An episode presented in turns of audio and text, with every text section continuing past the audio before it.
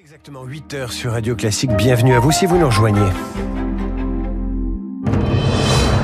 7h, 9h, la matinale de Radio Classique avec David Abiker. Et surtout avec Virginie Fulpin qui présente le journal. Un bonjour aux Français et une pique contre Joe Biden. Donald Trump lance sa campagne sur Radio Classique. C'est dans l'Iowa que commence la présidentielle américaine.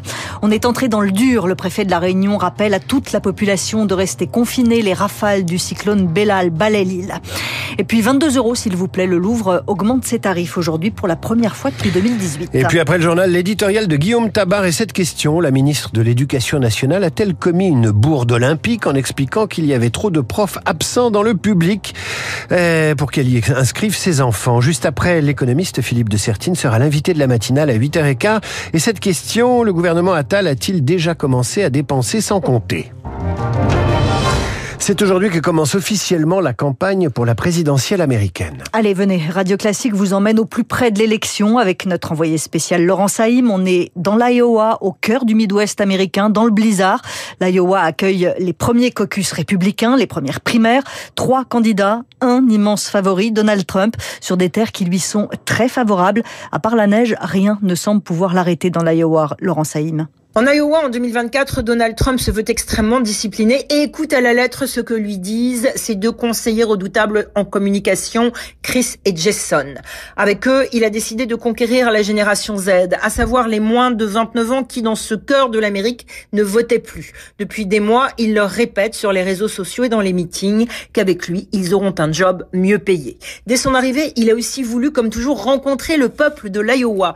Alors hier, dans son hôtel, il a convoqué les femmes de et les cuisiniers pour leur demander de faire une photo avec lui et surtout de bien voter pour lui ce soir. C'est là, à la sortie de cette réunion avec les femmes de ménage, qu'en exclusivité pour Radio Classique, je l'ai rencontré. Oh, vous venez de France, j'adore les Français. On a eu de très bonnes relations avec les Français. Quand j'étais président, le monde était sûr. Ce n'est plus le cas maintenant. Depuis que mes successeurs ont fait un travail catastrophique, notre influence a presque disparu et c'est dommage. Mais je salue les Français et je salue tous les citoyens du monde. Après ces quelques mots, Donald Trump m'a murmuré en marchant qu'il aimait bien et connaissait le président Macron avant de se diriger vers Indiana, lieu de son meeting. Là, ses conseillers lui avaient concocté tout un programme et surtout un petit film destiné aux militants évangélistes. Un film avec l'intelligence artificielle, recréant la voix d'un animateur de radio célèbre décédé, adulé en Iowa, et qui, oui, hier, était bien vivant pour répéter que Dieu a fait Trump.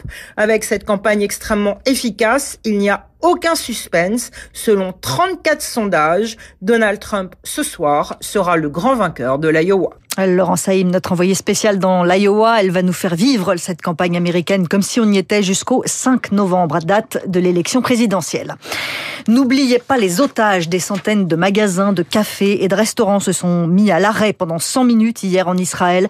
100 minutes comme 100 jours depuis le 7 octobre et l'attaque du Hamas. 100 jours que 136 otages sont encore aux mains de l'organisation terroriste à Gaza. En France, les associations des victimes et des familles d'otages appellent à ne pas les oublier. Aurélie Assouline est présidente du collectif du 7 octobre. Le temps passe. On parle aujourd'hui bien plus de la guerre euh, contre le Hamas euh, que des otages. C'est pour ça que le cap symbolique de ces 100 jours est important pour appeler à la libération des otages. Les familles sont très inquiètes. Nous espérons évidemment et nous faisons confiance euh, au gouvernement israélien et à Tzal pour mener toutes les négociations et toutes les actions, qu'elles soient militaires ou diplomatiques, pour pouvoir sortir les 106 otages vivants et 30 corps toujours détenus par le Hamas. On a été reçu par Gérald Darmanin, ministère de l'Intérieur. J'ose espérer qu'on sera reçu par la nouvelle équipe gouvernementale et nous voulons que Emmanuel Macron appelle à un hommage national. Aurélie Assouline avec Julie Droit. La Réunion en alerte maximum avec le passage du cyclone Bellal. Alerte violette, c'est effectivement l'alerte maximale déclenchée cette nuit sur l'île. La Réunion est une habituée des cyclones, mais Bellal c'est autre chose, une violence qu'on n'a pas vue depuis des décennies. Toute la population est confinée au moins jusqu'à demain matin. La maire de Saint-Denis de la Réunion, Erika Barèche, rappelle à tout le monde de rester chez soi. C'est gris, il n'y a plus aucune visibilité le vent est extrêmement fort. Ça secoue, beaucoup de pluie. Très impressionnant là au moment où je vous parle. On commence à avoir des coupures d'électricité qui commencent à s'étendre. À l'heure où je vous parle, nous avons euh, des demandes d'intervention, mais le 10 ne sort pas puisque nous sommes euh, en alerte violette et donc nous allons intervenir dès que le préfet lève l'alerte violette pour passer en rouge. Les services du 10 et nous-mêmes, nous allons pouvoir intervenir, mais, mais pas maintenant. On est prisonnier de la volonté d'un phénomène tel que celui-là avec une telle violence. Erika Barrecht répondait à Augustin Lefebvre. Des rafales à près de 200 km heure ont déjà été mesurées au cours de la dernière heure. Bellal va mettre toute la journée à traverser la Réunion. Radio Classique, il est 8h05. Emmanuel Macron s'adresse à la nation demain soir. Occuper le terrain, ça pourrait être la devise de l'exécutif depuis le remaniement. Le président de la République va tenir une conférence de presse géante demain, 20h15 en direct de l'Elysée et en direct sur plusieurs chaînes de télé. Emmanuel Macron évoquera peut-être la deuxième vague de nomination au gouvernement des ministres délégués et des secrétaires d'État pour rejoindre l'équipe. Pour éviter une cassure de la majorité, il vaudrait mieux nommer des gens du Modem. Charles Ducrot, le parti de François Bayrou, fait planer la menace d'une rupture. Le compte n'y est pas. La mise en garde ouverte est signée d'un député modem, Jean-Louis Bourlange, qui se fait le porte-parole du parti centriste, où le nouveau casting gouvernemental a fait l'objet d'une épineuse concertation. Tout le monde est sur la réserve, rapporte un cadre. On refuse de devenir les supplétifs de la droite, souffle un deuxième. Mais il reste l'espoir, à moitié avoué, que d'autres visages issus de leur rang apparaissent dans le futur trombinoscope des ministres, délégués et secrétaires d'État, qu'ils ne soient pas moins que les trois du dernier gouvernement Borne, si c'est le cas, une parlementaire engagée de la première heure le prendrait très mal, ce sont ses mots. Et puis on scrutera surtout le fond, poursuit-elle. Comme les autres, elle attend beaucoup du discours de politique générale du nouveau Premier ministre Gabriel Attal, avec du social, de l'éducation, la question des salaires, sans trop en faire sur la sécurité et l'immigration. À l'unanimité, ils préviennent, si la politique et les textes virent trop à droite, alors nous serons forcés de prendre nos distances avec la majorité. Aller admirer la Joconde, ça n'a pas de prix. Enfin, si, 22 euros. Le Louvre augmente ses tarifs pour la première fois depuis 2018 et le billet d'entrée passe de 17 à 22 euros. Il y a une explication évidemment, l'inflation, mais certaines catégories de visiteurs pourraient être découragées, Zoé Pallier. Nos factures d'énergie explosent, plus 88% depuis 2022, explique-t-on au musée du Louvre. Pour compenser, il faut donc augmenter les recettes, complète François Mérès, chercheur en muséologie. Le Louvre dépend très largement des recettes liées à sa billetterie. C'est l'un des musées qui en dépend le plus, puisque avant Covid, la partie des subventions publiques était un petit peu inférieure à 50%, ce qui est extrêmement rare pour un musée français. Donc quand on augmente de 1 euro, ce sont effectivement des millions d'euros qui sont en jeu.